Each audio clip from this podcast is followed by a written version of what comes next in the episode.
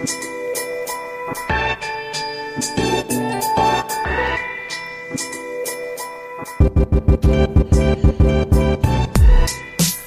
Hallihallo und herzlich willkommen. Bevor es zum normalen Intro geht, eine kleine Durchsage am Anfang, nämlich nächste Woche Donnerstag am 2.11. ist eine Live-Aufnahme geplant äh, von Unboxing New Work mit Karen Lausch, der Autorin von Trust Me. Das ist ein Buch, was gerade rausgekommen ist. Es geht also äh, um Vertrauen im New Work-Kontext und ihr könnt eure Fragen sogar stellen äh, in der Sendung im Rahmen von unserer OKR Open-Konferenz, die nämlich am 2.11. stattfindet. Jetzt könnt ihr euch noch kostenlos anmelden. Googelt einfach mal nach OKR Open. Und dann kommt ihr auf die richtige Seite und findet die Agenda des Tages. Und jetzt aber herzlich willkommen nochmal zu Unboxing New Work, deinem Podcast für besseres Arbeiten. Mein Name ist David Hilmer und ich will herausfinden, wie zeitgemäßes Arbeiten Menschen glücklich und Unternehmen erfolgreich macht. Ich habe 2018 Hello Agile gegründet. Mit Trainings, Beratung und Begleitung befähigen wir Menschen und Unternehmen auf dem Weg zu New Work und agilem Arbeiten. New Work ist aber komplexer als man denkt und daher möchte ich es eben mir und euch aus allen Perspektiven erschließen. Und nachdem ich in Folge 108 schon mit Erkan Karakoc über New Workspaces gesprochen habe, ist nun sein Kollege dran.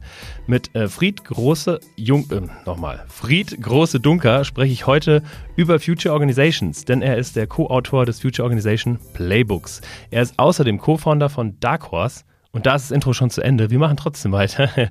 Äh, von Dark Horse, einer der bekanntesten und am höchsten dekorierten Innovationsberatungen denn sie wurden 2018, 2019, 2020, 2021 als beste Berater bzw. innovatives Unternehmen ausgezeichnet. Und heute ist Fred hier zu Gast, um mit mir über die Organisation der Zukunft zu sprechen. Wie cool ist das denn? Herzlich willkommen, Fred. Moin, schön, dass ich da sein darf.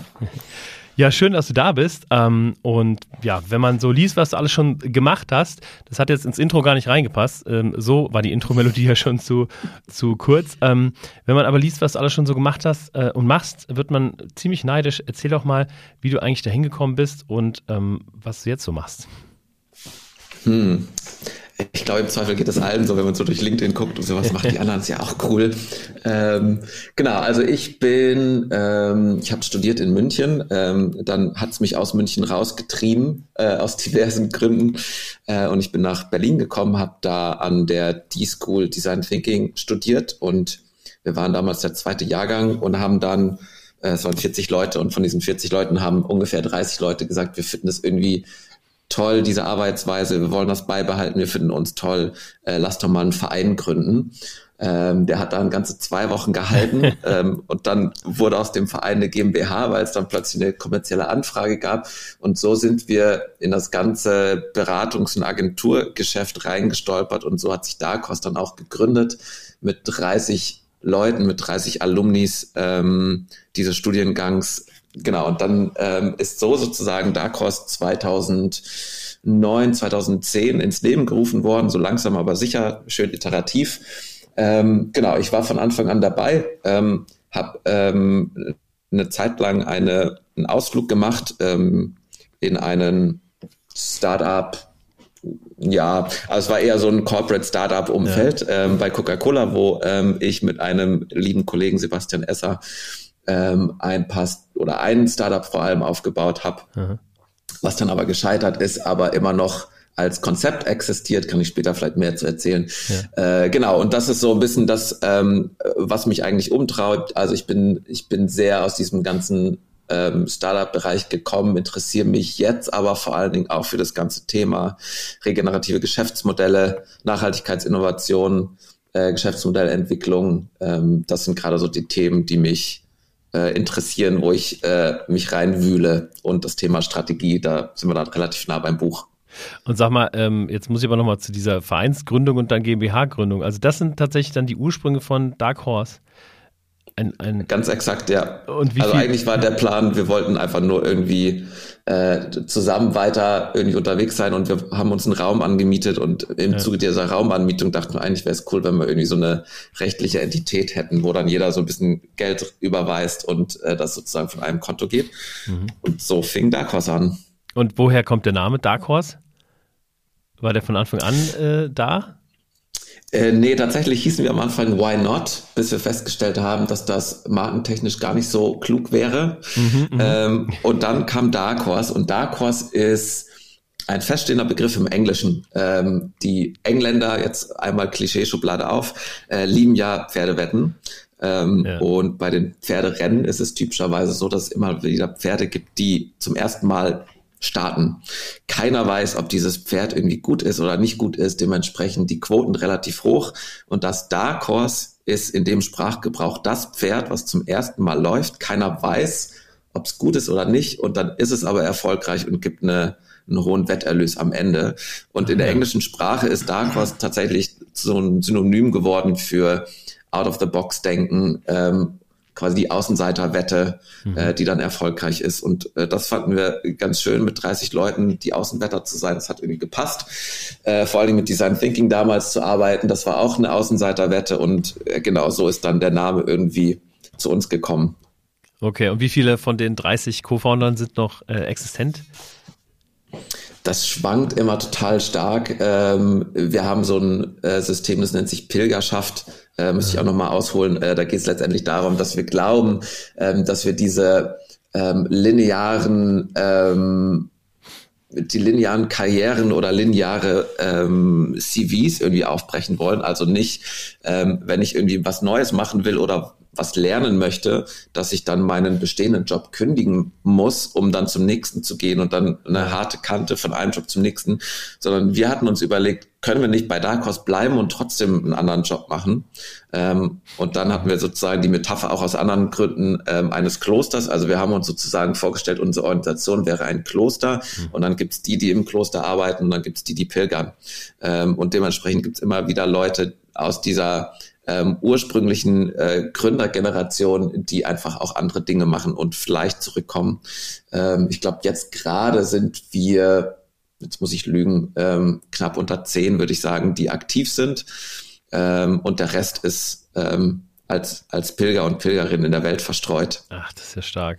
Das ist ja äh, fast schon ein Future Organization Thema, ähm, weil es ist ja eine, eine höchst ähm, ja, ungewöhnliche Art der Unternehmensstruktur, würde ich sagen. Ne? Aber eins nach dem anderen, erstmal, äh, wir sind ja hier bei Unboxing New Work und äh, da möchte ich dich gerne fragen. Du beschäftigst dich ja extrem viel mit der neuen Arbeitswelt oder der Arbeitswelt der Zukunft, nicht nur mit dem Future Organization Playbook, sondern auch mit dem äh, Digital Innovation Playbook ähm, und mit dem Digital Workspace. Nee, wie heißt das? Digital Workspace? Future Work New Workspace. New Workspace, so genau. Also ähm, bist da voll in der Thematik drin und da will ich natürlich wissen, was ist denn eigentlich New Work für dich, wenn du es irgendwie so runterbrechen müsstest? Ah, das ist immer die Gretchenfrage. ähm, ich hau jetzt mal keine Definition hier raus, sondern ähm, sag mal, wie ich das für mich und im Zweifel, wie das für Dark Horse für uns ähm, interpretieren. Ähm, für uns ist New Work ähm, als Dark Horse, äh, dass wir uns einen Arbeitsplatz und dementsprechend eine Organisationsstruktur schaffen, die uns dient, anstatt dass wir uns als Menschen irgendwelchen Standardstrukturen unterordnen. Ich glaube, das, ähm, was wir vor 100 Jahren ja mal als großartige Innovation gefeiert haben, nämlich Arbeitsteilung, ähm, damals noch unter Henry Ford, hat ja dazu geführt, dass wir in Strukturen arbeiten, die sehr hierarchisch sind. Mhm. Damals aus gutem Grund auch so entwickelt wurden, die wir heute aber im Zweifel gar nicht brauchen, aber trotzdem noch in diesen Strukturen sind. Und das ist so ein bisschen das Gegenmodell, was wir sehen bei New Work. Wie schaffen wir es eigentlich, Arbeitsplätze zu entwickeln, die menschendienlich sind und die uns im einfachsten Sinne motivieren. Und da gibt's ja ein paar schöne Studien, ähm, die sich damit beschäftigen. Also was sind so Motivationsfaktoren am Arbeitsplatz? Ähm, und so eine Metastudie bringt so drei große, ich glaube von Dan Pink kommt das auch, diese drei großen, ich nenne es jetzt mal Buckets, ähm, was Motivation am Arbeitsplatz angeht. Das ist Autonomie, ähm, das ist im Englischen Mastery, also eine Sache besonders gut zu können. Mhm. Ähm, und ist das Thema Purpose. Und für uns ist New Work genau das. Also wie bringen wir diese drei Faktoren zum Leben, dass mhm. wir genau das Gefühl haben, wenn wir bei Dark Horse arbeiten, dann können wir autonom arbeiten, dann können wir purpose-orientiert arbeiten und dann können wir in einer Sache besonders gut werden. Und so versuchen wir Dark Horse zu strukturieren, also dass wir uns Arbeitsplätze schaffen, die für uns optimal sind. Das ist für uns New Work. Okay, okay, verstehe. Also gar nicht so weit weg äh, im Grunde von der Definition von äh, Friedhof Bergmann, ne? Also das zu machen, was man wirklich, wirklich will, eben in diesen drei Aspekten, die du gerade nanntest.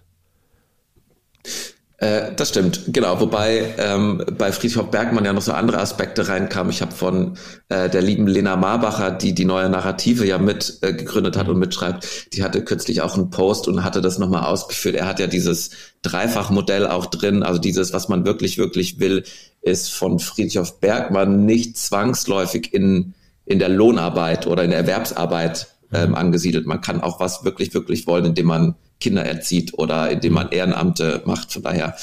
Aber genau, im Grunde geht's geht's schon auch darum, dass wir das in der Arbeitswelt finden.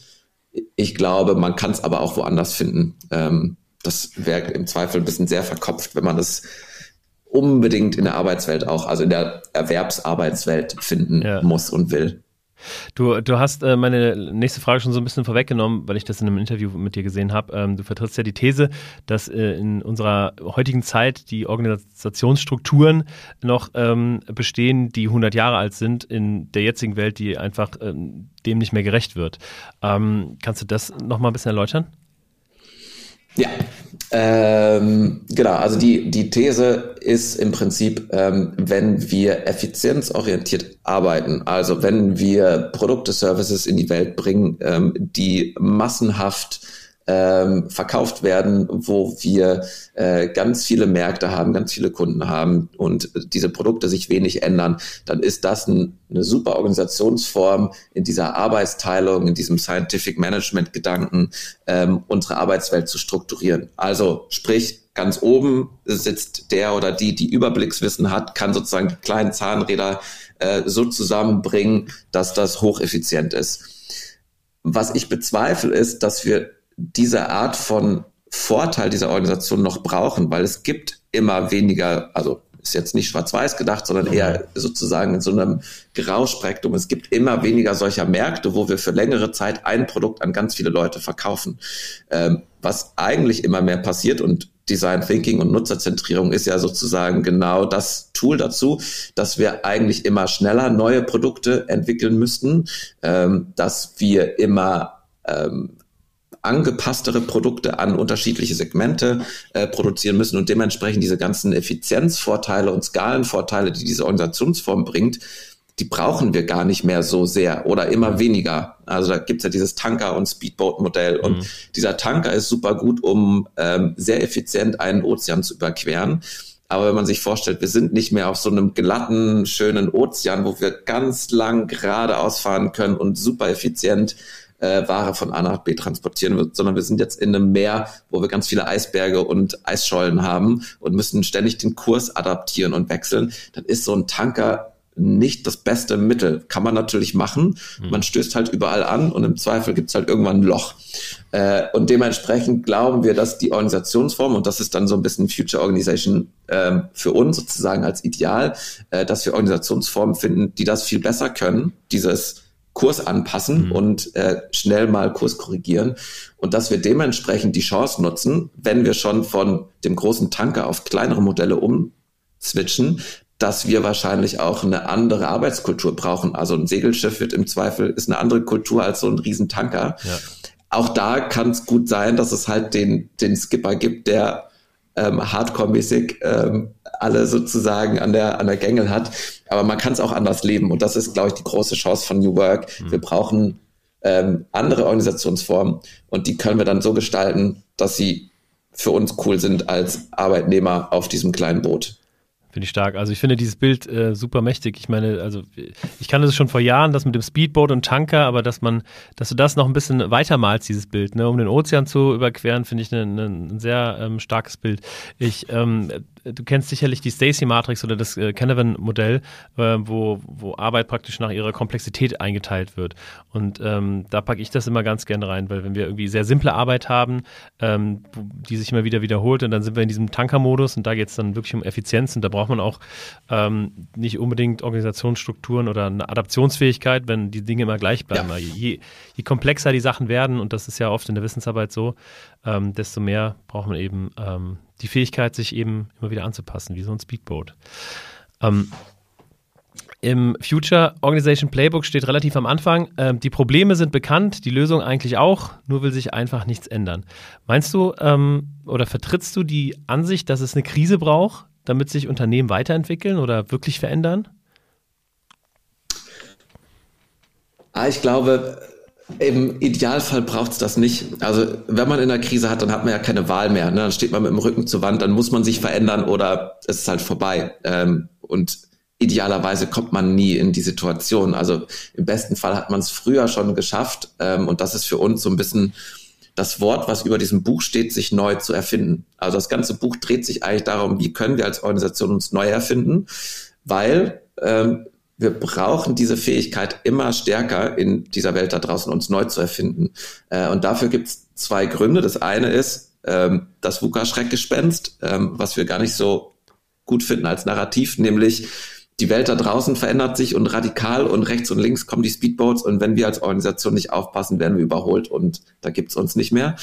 Ähm, Im positiven Sinne, da draußen gibt's so viele Chancen, wenn wir immer nur in unserem Pfad bleiben, werden wir diese Chancen nie sehen und nie nutzen können. Und dementsprechend die Fähigkeit zu haben, sich neu zu erfinden, in der heutigen Zeit unglaublich wichtig und hilfreich, um auch langfristig erfolgreich zu sein. Das zweite, aus meiner Sicht noch viel wichtigere Argument ist, wir haben diese diversen Krisen vor der Haustür. Klimakrise, Biodiversitätskrise etc. kennen wir ja alle. Ähm, Organisationen sind ein großes großer Treiber der Probleme. Ähm, also da gibt es ähm, eine Studie, Circularity Gap Studie, äh, die dann sagt, 70 Prozent der Emissionen weltweit sind durch Produkte und Services verursacht, die von Organisationen entwickelt werden die von Menschen entwickelt werden. Also können wir nicht als Menschen unsere Organisation verändern, damit wir unsere Produkte und Services ändern, damit wir diese Klimakatastrophe mal endlich so ein bisschen angehen können. Und ich glaube, dass der Organisation nicht nur, aber auch einen riesigen Beitrag leisten können. Und dementsprechend die Fähigkeit, sich neu zu erfinden, ist aus unserer Sicht sehr, sehr wünschenswert für alle Organisationen da draußen, um genau das zu tun. Und ja. deswegen neu erfinden und dann im besten Sinne im Idealbild die Future Organization ist für uns die Organisation, die diese Fähigkeit mhm. äh, perfektioniert, sich ständig neu erfinden zu können. Aber nochmal äh, von der Theorie so ein bisschen in die Praxis. Also äh, wir machen ja mit Hello Agile was, was ganz ähnliches wie ihr. In, in vielen Bereichen überschneiden wir uns da. Mhm. Und zum Beispiel Corona ähm, war, finde ich, so eine Krise, ähm, die Unternehmen dazu gezwungen haben, sich weiterzuentwickeln. Und ich glaube, dass viele Berater da so ein bisschen Goldgräberstimmung hatten, weil auf einmal klar war, okay, äh, es muss sich was tun. Also ganz äh, praktisch, ne, so die ersten, ich würde sagen, vier bis sechs Wochen in Corona hat sich erstmal gar nichts getan und alles wurde abgesagt. Aber danach haben sich die Terminkalender äh, sehr schnell wieder gefüllt, weil die Unternehmen eben wussten, okay, wir müssen jetzt was machen. Also ein Beispiel ähm, Frankfurter Buchmesse. Ne? Ähm, das war einer unserer ersten Kunden äh, während, während mhm. Corona, mhm. weil sie die Aus äh, Herausforderung hatten, okay, wir haben uns jetzt dafür entschieden, die Buchmesse digital ähm, durchzuführen und das schaffen wir nicht, wenn wir normal arbeiten, lass uns das irgendwie agil machen. Ne? Und dann ja. ähm, also und, und davon gab es eben ganz, ganz viele äh, Kunden, die dann die Krise genutzt haben, um da wirklich zu sagen, okay, jetzt müssen wir, ähm, aber dann auch richtig. Ja, total. Ähm, also, und ich glaube, diese Krise ist jetzt nicht so, dass wir einmal diese Krise hatten und jetzt haben wir irgendwie uns auf äh, agiles Mindset oder auf agiles ja. Arbeiten eingestimmt und jetzt können wir es. Sondern es gibt ja ständig Krisen, die ähm, uns in den nächsten Jahren begegnen werden und wir müssen ständig den Kurs anpassen. Und dementsprechend, ne, also wenn wir jetzt sagen, okay, dein Beispiel, Frankfurter Buchmesse, okay, wir haben es jetzt rausgefunden, wir machen es ab sofort nur noch digital und dann sind wir safe die nächsten 100 Jahre, so wird es ja auch nicht laufen. Da gibt's wieder irgendeine Krise, keine Ahnung, ich spiele jetzt rum, Sonnensturm, das ganze Internet fällt aus, was machen wir dann? Ja. Und die, die, die sich perfektioniert haben, digitale Events zu machen, werden sagen, oh, was machen wir jetzt? Ja. Dementsprechend äh, quasi auf einer Metaebene, was uns wichtig ist, ist die Fähigkeit, sich anzupassen und die Chance zu sehen, wird immer wichtiger als die Fähigkeit, eine Sache gut zu können. Mhm. Weil diese eine Sache gut können, die, der Zeitraum, wo man das ausnutzen kann, wird immer kleiner.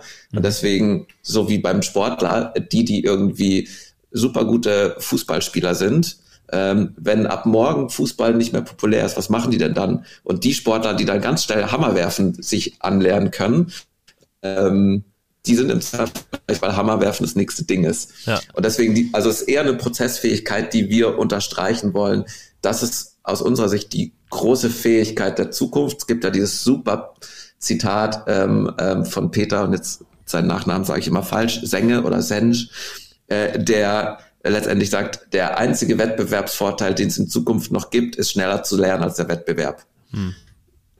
Und es ist nicht irgendwelche ähm, Hidden Champions in irgendwelchen Produktionsverfahren zu ja, sein ja. oder irgendwelche Patente zu haben, weil das wird ein paar Jahre lang super funktionieren und dann gibt's halt das nächste Ding. Dementsprechend ist das so ein bisschen die Botschaft, die wir haben. Was ja auch schon immer so war, wenn man sich die Geschichte des Lebens mal anschaut. Ne? Also am Ende haben ja die Spezies ähm, äh, ja, das Rennen gewonnen, die sich immer wieder anpassen konnten auf sich ändernde Bedingungen. Da haben wir äh, direkt das Stichwort Adaptionsfähigkeit. Ist für euch ja ein ganz äh, zentrales Merkmal von Future Organizations. Ähm, ja. Gibt es da noch einen besonderen anderen Grund oder ähm, ähm, wie, wie seid ihr genau darauf gekommen? Oder ähm, also man hätte das ja auch äh, in den Buchtitel mit einarbeiten können, so zentral wie das Thema Adaptionsfähigkeit ähm, in, im Buch äh, genannt wird. Ja, da kann ich eine kleine ähm, Anekdote aus dem Nähkästchen ähm, ausplaudern. Ähm, tatsächlich gab es zwei Buchtitel, die uh. wir favorit, favorisiert haben. Eine vom Verlag, eine von uns. Ja. Ähm, eine davon hatte Adaptivität im Buchtitel ähm, und Strategie im Buchtitel. Und wir haben es quasi in alter Manier gemacht, dass wir ähm, quasi Smoke-Tests gemacht haben, Werbung gestaltet haben und geguckt haben, wie entwickeln sich so die Klickraten, wer klickt denn auf welchen Buchtitel ja. ähm, und haben uns jetzt dann für diesen Future Organization Playbook Titel entschieden. Ähm, für uns ist Future Organization als Titel etwas, was sehr in die Breite geht und sozusagen im Zweifel viel anschlussfähiger ist, als wenn wir das jetzt ähm, adaptive Strategieorganisation genannt hätten, was natürlich sehr spitz ist, wahrscheinlich auch ein bisschen konkreter wäre, aber einfach ähm, vielleicht auch ein bisschen verkopft ist und dementsprechend ja. war das dann eigentlich der, der Werdegang des Titels. Wir haben es wir haben's getestet. Genau das dachte ich mir tatsächlich. Äh, also nicht, dass ihr es getestet habt, aber dass halt dieser Titel mit Adaptionsfähigkeit oder Adaptional Organization Playbook oder wie auch immer, dass es dann einfach ein bisschen zu, zu, ja, zu wenig Buzzwords am Ende auch drin sind, ne? Äh, weil ne, ich kaufe ja ein Buch, was irgendwie sich auch gut anhört.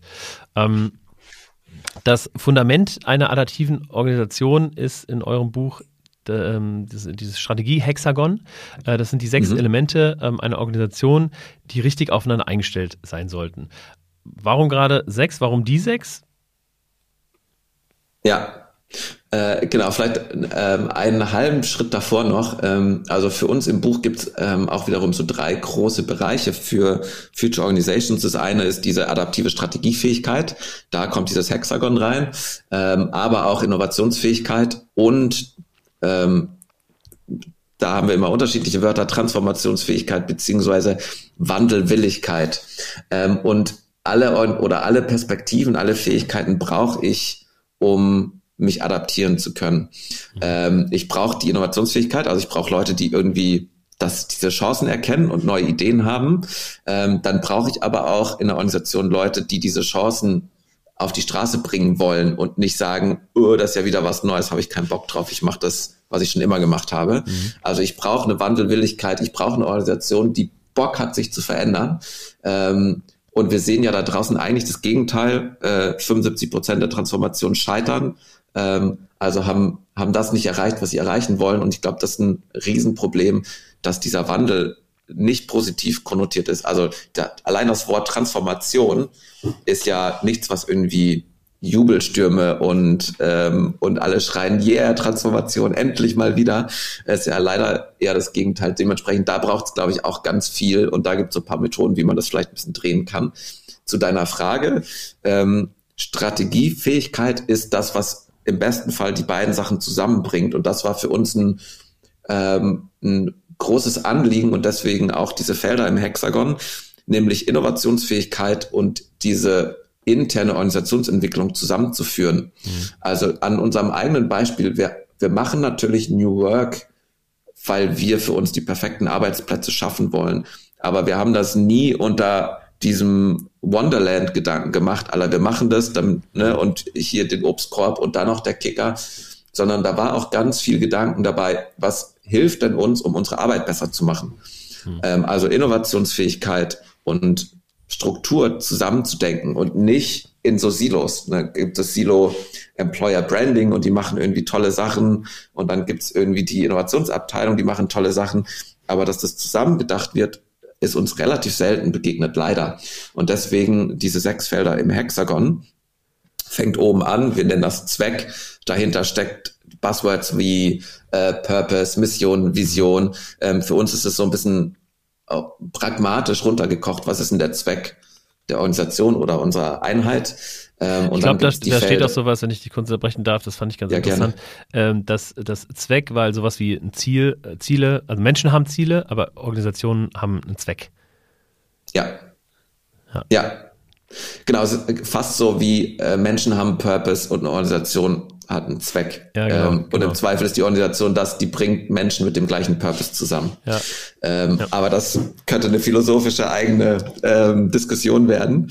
Äh, aber genau, das, das steckt da dahinter. Ähm, und dann gibt's die anderen beiden Felder, die in Richtung Innovationsfähigkeit beziehungsweise Geschäftsentwicklung geht, nämlich auf welchen Spielfeldern bin ich aktiv. Mhm. Und wenn ich da mir irgendwelche Kunden aussuche, warum sollen die denn genau mein Produkt oder meinen Service kaufen? Das wäre dann das Wertversprechen, das ist die Außenseite. Mhm dann überlege ich mir, okay, wenn ich dieses Wertversprechen da draußen verspreche, dann brauche ich ja irgendwelche Kompetenzen im Inneren, um das auch zu erfüllen. Deswegen quasi dann unten im Hexagon, welche Kompetenzen habe ich denn?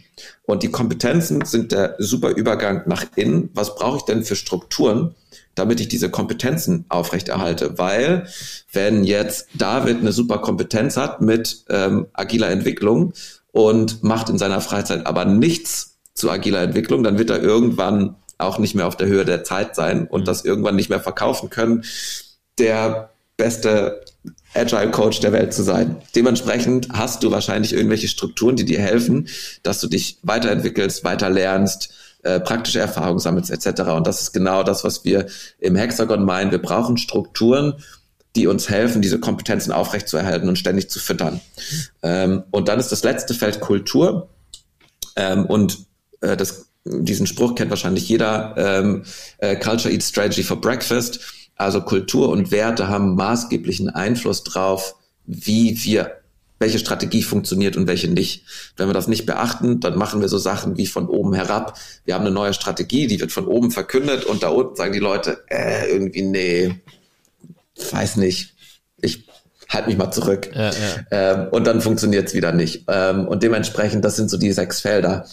Ähm, fünf davon kommen von einem heimlichen Held von uns, Roger Martin, ähm, der auch ganz viel zum Thema Strategie gemacht hat und diese Felder leicht anders definiert hat, aber im Grunde stellen wir uns auf seine Schultern. Mhm. Und für uns war wichtig, auch aus diesem New Work-Gedanken, diese Kultur- und Werteebene mit reinzubringen, weil die für uns, für Dark Horse unglaublich wichtig ist, weil wir nicht nur Strategie machen wollen, was gibt's da draußen für Chancen, sondern schon auch Strategie machen wollen, was möchten wir eigentlich, wo wollen wir eigentlich hin? Ähm, und das soll Teil der Strategie sein und dementsprechend ist das auch Teil in diesem Hexagon. Mhm. Lange Rede, kurzer Sinn, Hexagon, sechs Felder, die bestimmen, was ist Strategie. Und eine gute Strategie ist, wenn diese sechs Felder zusammenpassen, gut zusammenpassen, sich ergänzen und sich ähm, gegenseitig verstärken. Und ihr ähm, beschreibt dann ja im weiteren Verlauf des Buches Konzepte, Methoden, um die einzelnen Segmente äh, dann auch im Grunde zu meistern. Ähm, ja. Welche Methoden würdest du sagen, ähm, sind die, mit denen ihr am meisten arbeitet oder der, der, Schwerpunkt eurer Arbeit ist? Oder würdest du sagen, ihr macht alles in einem ungefähr gleichen Maße? Oder ist es vielleicht trendabhängig sogar? Also für uns ist ein typisches Vorgehen, wir nehmen mal so ein Hexagon und ähm, wir füllen das mal aus zum Status quo. Also würden ähm, ein paar Leute in einen Raum bringen und sagen, was ist denn eure aktuelle Strategie gerade? Und dann füllen die diese sechs Felder aus. Und dann vergleichen wir. Und typischerweise, was da passiert ist, diese sechs unterschiedlichen Versionen sind sehr unterschiedlich. Äh, und da fängt typischerweise so ein Strategieproblem schon mal an. Äh, wir nennen das dann immer so ein bisschen ähm, wie das Fabelwesen. Äh, jeder kennt es, aber keiner hat es gesehen. Also Strategie keiner weiß so richtig, was, was ist denn unsere Strategie, ist ja. ganz häufiges Problem, kann man mit so einem Hexagon sehr, sehr einfach und gut aufdecken. Und dann die Frage, wo sehen wir denn Gefahr, dass diese aktuelle Strategie nicht mehr funktioniert in Zukunft? Und da gibt's dann die Weichenstellung. Also wenn wir sozusagen auf der rechten Seite im Innovationsbereich denken, oh, irgendwie bald werden unsere Produkte nicht mehr gekauft werden, weil sie sind irgendwie outdated, dann wird man stärker in den Innovationsbereich gehen. Wenn wir sagen, boah, wir haben total Probleme, die Leute laufen uns weg, wir kriegen keine guten Talente oder irgendwie Motivation ist schlecht, wir haben ganz viel Konflikte und Krisen, dann wird man eher auf die Innenseite gucken. Und würde aber erstmal diese Spannungen äh, in dem bestehenden Hexagon suchen. Das wäre so ganz generisch gesprochen die Weise. Also das kann man gar nicht so sagen. Es hängt wirklich sehr individuell ab, wo, okay. wo die Probleme gerade am, am drückendsten sind. Aber es ist wirklich das Framework eurer Wahl, um in, in eurer Unternehmenspraxis sozusagen ähm, Projekte durchzuführen. Äh, ist eins von vielen. Ne? Also wir, wir versuchen nicht dogmatisch zu sein mit diesen Frameworks, sondern zu gucken, wann passt welches Framework gut. Ähm, manchmal passt das Hexagon super, manchmal passt es gar nicht. Ähm, und dann bedienen wir uns wieder woanders. Ähm, aber wir machen tatsächlich sehr gute Erfahrungen, weil es gerade im Strategiebereich relativ schnell und einfach hilft, mal so, ein, so eine Symbiose zu kriegen von, wo stehen wir denn eigentlich gerade? Mhm. Ähm, und dann kann man gucken, wo wollen wir denn weitergehen und welche äh, Methoden und, und Tools helfen uns da weiter. Das ist dann immer sehr, sehr unterschiedlich. Wo wir gerade bei Tools und Methoden sind, ich habe gesehen, äh, auch das OKR-Framework, äh, Objectives and Key Results, findet äh, im Buch Platz. Äh, an der Stelle muss ich natürlich noch kurz erwähnen, dass wir von Hello Agile kommende Woche am 2.11. das OKR Open haben, eine Online-Konferenz.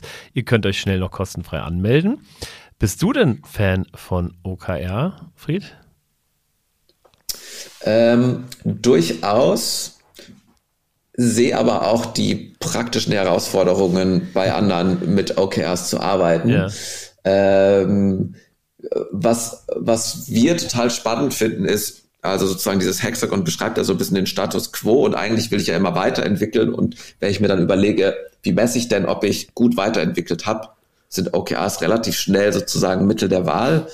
Aber auch da ähm, im Zweifel nicht dogmatisch zu sein, sondern zu sagen, wir müssen jetzt nicht die ganze OKR Bude hier aufbauen, sondern wir können vielleicht klein anfangen und in Piloten anfangen und ausprobieren. Vielleicht müssen wir es nicht mehr, nicht mal OKR nennen, sondern wir sagen, wir nennen es irgendwie anders. Das sind unsere Ziele oder das sind unsere Dinge, die wir messen wollen. Und sich so langsam daran zu robben, hilft im Zweifel mehr als dann sozusagen so das Buch auf den Tisch zu knallen, sagen, wir machen jetzt OKR. Manchmal ist das zu viel des Guten und ähm, ja, lieber sich irgendwie die, die Cherries erstmal rauspicken und so langsam aber sicher ähm, sich der Sache nähern. Das ist so meine Erfahrung. Ja, finde ich Dementsprechend, ja, hm. Fan ja, aber nicht immer sofort überstülpen alles und, und jedes.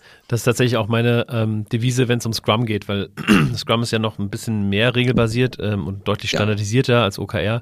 Und für mich ist das ein riesengroßer Blumenstrauß an agilen Methoden und Tools und äh, kleinen Sachen, die einfach helfen, irgendwie ähm, ein bisschen die Adaptionsfähigkeit äh, eines Unternehmens oder eines Teams anzupassen. Ne? Und man muss das überhaupt nicht so dogmatisch irgendwie wie der Scrum Guide das vorsieht machen, sondern kann das auch da eben Cherrypicking machen, wie, wie du das ähm, auch ähm, siehst bei OKR. Ähm, ich würde gerne noch äh, über das Thema ähm, sprechen, Innovationsfähigkeit versus Transformationsfähigkeit. Das sind mhm. nämlich ähm, zwei unterschiedliche Kompetenzen. Ähm, laut eurem Buch ähm, ist oft nur entweder das eine Innovationsfähigkeit oder das andere Transformationsfähigkeit gegeben, ähm, was irgendwie nicht gerade auf der Hand liegt. Warum ist das so? Ich, also eine These ähm, kommt so ein bisschen aus dieser ähm, Diskussion, die wir vorhin hatten, mit einer gewissen Struktur, mit einer gewissen, ähm, es gibt halt Abteilungen, ähm, böse gesprochen Silos, die halt nur Innovation machen. Und dann gibt's halt Abteilungen, die nur äh, Organisationsentwicklung machen oder Personalentwicklung machen. Und typischerweise sind die nicht die, die in, auf einer Ebene sitzen oder nebeneinander sitzen, ähm, und sich aber ideal, idealerweise super ergänzen könnten. Und das ist, glaube ich, so ein bisschen das Problem, dass wie bei vielen anderen Sachen äh, man bei Organisationen, die sehr funktional orientiert sind, sehr schnell in diese Silo-Denke kommen und dann gibt's halt das Silo Innovation im besten Fall, wenn überhaupt. Und dann gibt's das Silo Organisationsentwicklung, wenn überhaupt. Ähm, und dann ist das wie bei anderen Silos, dass die ja. halt im Zweifel nicht so viel miteinander sprechen, ähm, was sehr schade ist. Gleiche mit Strategie. Ne? Auch, mhm. Also wir merken das in unseren Innovationsprojekten, dass da wenig Strategie einfließt und aber Strategie wiederum diese gläserne Decke ist, die über den Erfolg und Misserfolg von Innovationsprojekten entscheidet. Weil wenn man die tollste Idee hat und die passt nicht in die Strategie, dann kommt irgendwann ein Pitch bei irgendwelchen Entscheidern mhm. und die sagen dann, ja, super Idee, aber passt nicht oder zu risikoreich und dann ist so, okay, Schublade auf, Schublade zu. Ja, das ja. ist sehr, sehr schade. Dementsprechend ähm, das immer mitzudenken, genauso bei der Organisationsentwicklung, finde ich unglaublich wichtig. Und die Frage ist dann immer, warum passiert es nicht? Und ähm, aus unserer Perspektive ist eben einer dieser Punkte, dass Strategie als sowas Übermenschliches, da gibt's dann irgendwie ähm, jetzt mal wieder sehr plakativ gesprochen, die da oben die Strategie machen und die haben irgendwelche magische Fähigkeiten und wir hier unten, wir verstehen ja eh nicht, was Strategie ist. Und ich glaube, das, das kann umgedreht werden. Ich glaube, dass wir alle strategisch handeln, ob wir es wollen oder nicht. Und wenn wir uns das pragmatisch und einfach vor Augen führen, dann hilft das total in der täglichen Arbeit. Und dann, mhm. genau, also Strategie für alle einfach zu halten und machbar zu machen und ähm, kommunizierbar zu machen, ist ist uns irgendwie ein Anliegen. Mhm. Das heißt also, äh, mal wieder ist es irgendwie die Kommunikation oder die, die Wichtigkeit der Kommunikation zwischen verschiedenen Gewerken und äh, Menschen, äh, die dafür sorgt, dass ja, Dinge effizienter und besser laufen. Genau, also Kommunikation, Kooperation, alles, was dazugehört, das äh, klingt ja immer so einfach, aber wir wissen ja alle, dass Kommunikation und Koordination und Kooperation alles andere als einfach ist. Ähm, genau, von daher, aber im, im Kern hast du total recht. Ja, äh, jetzt will ich nochmal, wo wir gerade über den Inhalt des Buchs gesprochen haben, nochmal das Buch ähm, als solches ähm, mir anschauen. Also, ich halte es mal kurz in die Kamera, weil der Podcast, den gibt es ja auch auf YouTube, ähm, falls man das mal sehen möchte. Ich sage euch, das fasst fest sich richtig gut an, auch wie die anderen äh, beiden Bücher und es ist vor allen Dingen richtig dick und richtig schwer ähm, und hat 400 Seiten, knapp. 380 oder so. 380 ja. Seiten, also da ist richtig was drin. Ähm, und Talking About Strategie, ähm, habt ihr von Anfang an gesagt, unsere Strategie ähm, ist es, Bücher zu schreiben, die dann, wie das hier, Manager Magazin Bestseller äh, werden und wo richtig viel drinsteht? Ist es eine strategische Entscheidung, die ihr ganz am Anfang getroffen habt? Oder? Äh, nee, wir sind da so reingestolpert. Mhm. Ähm, ist ja jetzt unser viertes Buch und wir haben einfach mit den ersten dreien so gute Erfahrungen gemacht, dass das irgendwie immer mal wieder hochpoppt, sollen wir nicht nochmal ein neues machen. Und jedes Mal sind wir Feuer und Flamme und wenn wir es dann abgegeben haben, sagen, okay, das war das letzte, das war so anstrengend. Dieses Buch haben wir jetzt mit, ich glaube, zwölf Leuten geschrieben. Und das war, es war, also es, auch in der Pandemie hat es angefangen, mhm. unglaublich schwierig und herausfordernd. Gleichzeitig aber, und das ist vielleicht sogar der größte Mehrwert überhaupt, das beste Wissenstransferprojekt, was wir bei Darkos immer haben, weil da so viele Leute so viel Gehirnschmalz reinstecken und man plötzlich sagt, ach, das wusste ich ja gar nicht, dass du das da gemacht hast und ja. voll spannend und interessant. Und dann die Sachen aber auch zusammendenken zu müssen, da ist so ein bisschen das Hexagon auch äh, raus mhm. entstanden. Ähm, genau, von daher, das, das war so ein bisschen der, der Werdegang ähm, und dann auch da wieder iterativ zu gucken, was funktioniert weil wir es jetzt mit zwölf Leuten geschrieben haben, sind wir sogar in die ähm, unangenehme Lage gekommen, dass wir zu viel geschrieben haben und der Verlag gesagt hat, Leute, bei 380 Seiten ist Schluss. Wir hatten aber mehr und dann haben wir überlegt, kürzen wir das jetzt, schmeißen wir Sachen raus. Ähm, und am Ende haben wir gesagt, wir haben jetzt ein paar Bonuskapitel, die gibt's nicht im Buch, aber die kann man sich online runterladen, kostenlos auf unserer Seite. Ähm, Future Organization Playbook, äh, kann man auch googeln. Und da gibt's dann quasi den Rest zum, zum Runterladen, weil der nicht mehr ins Buch gepasst hat. Ähm, ja, also das, das, ist die Story. Das ist echt geil.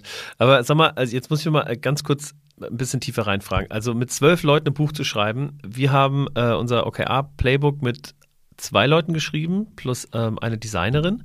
Und das war schon ein ziemlicher Pain. Ich war da nicht dabei beim Schreiben, aber es war ähm, es, diese, diese äh, Deadline, wann es dann fertig sein sollte, wurde nach hinten geschoben, nach hinten, nach hinten, nach hinten, weil operatives Geschäft hier und ja, da Abstimmungsmeeting und hier schreiben und hast du nicht. Und ähm, wie funktioniert es mit zwölf Leuten? Habt ihr euch da regelmäßig ähm, getroffen, um da euch auszutauschen? Habt ihr Sprints veranstaltet oder habt ihr euch irgendwie drei Monate freigenommen dafür, kundenfrei sozusagen? Wie ist denn da der Prozess gewesen? Mm, also all die Probleme, die du zu zweit hast, haben wir auch, nur wahrscheinlich ein bisschen äh, multipliziert. ähm, wir haben es tatsächlich sehr stark mit ähm, Google Docs gemacht tatsächlich. Also ganz viele verschiedene Dokumente, die Querverweise haben, ähm, Kommentare haben. Also sehr viel asynchron gearbeitet und dann aber ähm, so ein bisschen auch wie bei adaptive Strategie selbst immer zwei Leute gehabt, die das inhaltlich zusammengeführt haben und den roten Faden gewoben haben. Okay. Und unser lieber Patrick, der sozusagen sprachlich alles überarbeitet hat. Das heißt, okay. der Arme war derjenige, der alle Seiten gelesen hat und, und im Zweifel umformuliert hat, damit das so ein bisschen als eine Sprache rüberkommt und nicht so ein, so ein Teppich aus zwölf unterschiedlichen Leuten, die unterschiedliche ja. Schreibstile haben, weil es natürlich sehr, sehr anstrengend wird, so ein Buch dann zu lesen. Ähm, genau, es war, war super herausfordernd, aber es war auch super lehrreich. Ähm, und ja, auch bei uns äh, die Deadlines äh, dafür finde ich, ist ein Verlag immer super, weil wenn es den nicht gäbe, dann ja. gäbe es das Buch im Zweifel auch nicht. Aber auch bei uns gab es Deadlines, die sich nach hinten geschoben haben. Ähm, genau, das ist, glaube ich, so ein bisschen normal bei so einem Buchschreibeprozess. Und wie lange hat es gedauert vom ersten äh, Wort, vom Projektstart bis zur Abgabe? Also ich glaube, dass das erste Treffen, wo wir gesagt haben, jetzt lass doch mal ein Buch schreiben, das bestimmt schon zwei, drei Jahre her. Und tatsächlich schreiben, schreiben, ähm, sechs Monate meine ich. Mhm. Und davor aber ganz viel Konzeptionsarbeit, wo wir überlegt haben, äh, also im Grunde ist das Buch so entstanden, diese zwölf Leute haben gesagt, das sind Methoden, die wir in der praktischen Arbeit gesehen haben, die super gut für uns funktionieren. Mhm. Und dann war das so ein bisschen bottom-up, ja, okay, jetzt diese zwölf Methoden zusammenzubringen, schön und gut, aber was ist der Überbau? Mhm. Und das ist das, was, ähm, glaube ich, sehr viel Kommunikation gebraucht hat, was aber aus unserer Sicht uns ganz viel geholfen hat, dieses Thema zu strukturieren. Also wie gehe ich Transformation ja. so an, dass es sehr praktisch ist. Mhm. Und so wie du es eben gesagt hast, ne, Scrum ist ein Blumenstrauß. Für uns ist das Buch auch ein Blumenstrauß. Und man kann sich die Methoden rauspicken in den Bereichen, wo man gerade sich weiterentwickeln oder neu erfinden will. Ja. Ähm, genau, aber das, das war eher so, so ein Bottom-up, ähm, mhm. quasi die, die Intelligenz der, die Schwarmintelligenz äh, in dem Sinne zu nutzen und das in so ein Buch zu bringen. Vielleicht noch ähm, die Frage der Fragen, weil es gerade ein sehr trendiges Thema ist. Ähm, welche Rolle spielt künstliche Intelligenz ähm, oder generative künstliche Intelligenz in einer zeitgemäßen Unternehmensstruktur? Ähm, ich weiß es nicht. Ich vermute eine große. Ich glaube, das ist, äh, ne, du hattest vorhin von Goldgräberstimmung gesprochen. Ich glaube, die geht jetzt da wieder los. Mhm. Ähm, und wie bei ne, damals, als das Internet kam, wussten wir auch nicht, was macht das denn jetzt mit uns. Äh, wir werden es rausfinden und ausprobieren. Und ich glaube auch da wieder äh, die Neugierde zu haben, nicht Angst davor zu haben, aller regener äh, regenerative, äh, künstlichen Intelligenzen nehmen uns jetzt unsere Jobs weg, sondern die können uns ja auch helfen, unseren Job besser zu machen, einfacher zu machen. Äh, die Seite zu sehen und damit zu experimentieren, äh, super. Gleichzeitig die Skepsis zu haben, auch das wird nicht der heilige Gral sein.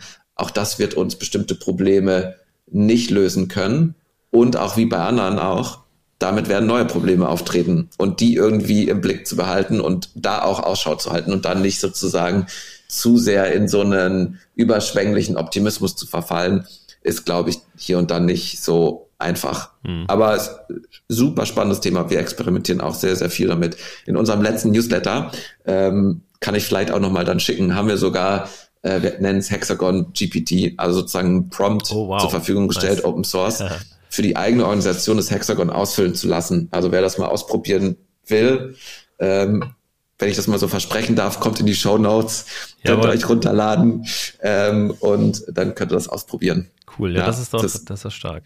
Ja, ich finde, das ist eine sehr gesunde Einstellung, ne? weder zu äh, pessimistisch noch zu optimistisch daran zu gehen, ähm, aber trotzdem mit einer, mit einer gesunden Neugier. Ich meine, es macht ja so Spaß, sich in diesem ganzen Thema zu verlieren. Das ist ja ein richtiges ähm, Rabbit Hole, wo man richtig tief einsteigen kann, äh, was echt Spaß macht.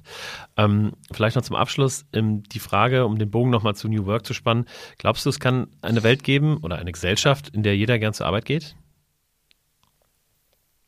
Ja, wenn es das nicht gäbe, würde ich morgens nicht aufstehen wollen. Ich glaube da ganz stark dran. Ich glaube auch ganz stark dran, dass wir ähm, es schaffen, ähm, eine Welt zu generieren. Also wir nennen es ja bei Darkos Enkelkindergerechtigkeit. Mhm. Ähm, eine Welt zu schaffen, wo Produkte äh, und äh, Wirtschaftssysteme und Gesellschaften genau das im Ziel haben.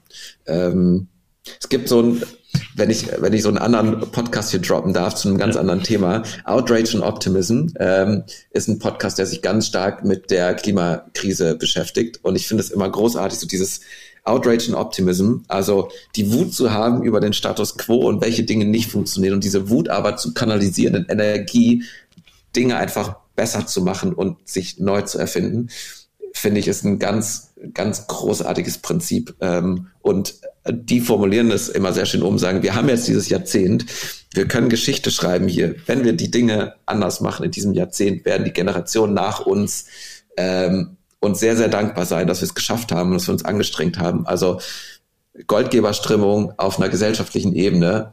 Dieses Jahrzehnt ist die grüne, die grüne Chance, äh, Dinge einfach radikal anders zu machen. Und die Kinder und Kindeskinder nach uns werden uns im besten Fall feiern, ähm, was wir für Entscheidungen in diesem Jahrzehnt getroffen haben. Deswegen großer Optimist in mir, dass wir das schaffen können. Wir müssen es halt machen. Stark. Ähm, Stark, tolles, äh, tolles äh, Schlusswort. Vielen Dank dafür. Also ich glaube, wir haben äh, da ein ganz ähnliches Ziel oder eine ganz ähnliche Vision ähm, und ich glaube auch daran, ähm, zumindest in Teilen, dass es eine Welt geben kann, in der jeder ganz zur Arbeit geht. Und dafür, ähm, wie du, stehe ich auch irgendwie jeden Tag auf. Das ist auch so das, was mich antreibt. Wie kann man denn Kontakt mit dir aufnehmen, wenn man mehr darüber sprechen möchte, ähm, wie man eine Future Organization baut oder die Probleme unserer Zeit löst? Ähm, auf LinkedIn kann man mich natürlich finden. Äh, man kann mir sehr gerne eine E-Mail schreiben, ähm, wobei ich jetzt schon sagen muss, dass ich typischerweise jemand bin, ähm, der gerne mal so E-Mails hinten runterfallen lässt und ich bin überhaupt nicht böse, wenn man dann auch zwei und dreimal schreibt. Äh, das ist auch überhaupt kein Problem. Äh, genau, ansonsten ähm, ganz viel von dem, was ich erzählt habe, gibt's auch auf unserer äh, Buchseite. Kann man sich auch dieses Hexagon runterladen als, als Template, ähm, kann man sich diese Bonusartikel runterladen. Also da gibt's auch ganz viel Material, wenn man da noch so ein bisschen tiefer eintauchen will. Stark, super. Dann danke ich dir, lieber Fried, vielen, vielen Dank für diese vielen, vielen schlauen Wörter, schlauen Sätze und ähm, Sachen, die auch mir nochmal ähm, so ein Stück weit die Augen weiter geöffnet haben vielleicht. Ähm, also vielen, vielen Dank dafür und ähm, ich glaube, da war ganz viel in dieser Folge drin, was ihr, liebe Hörerinnen und Hörer, äh, mitnehmen könnt ähm, zum Denken oder zum Machen. Ähm, ich empfehle auf jeden Fall wärmstens das Future Organization Playbook, genauso wie die anderen Bücher von Dark Horse. Ähm, die sollte man im Regal haben, sehen nämlich auch sehr schön aus. Und dann hören wir uns ähm, wieder live. Wie gesagt, nächste Woche Donnerstag um am äh, 2.11. Ansonsten die Folge wird dann auch wieder ausgestrahlt in zwei Wochen. Und ich sage bis dahin. Ciao, ciao. Mach's gut, Fried. Danke dir. Hat Spaß gemacht.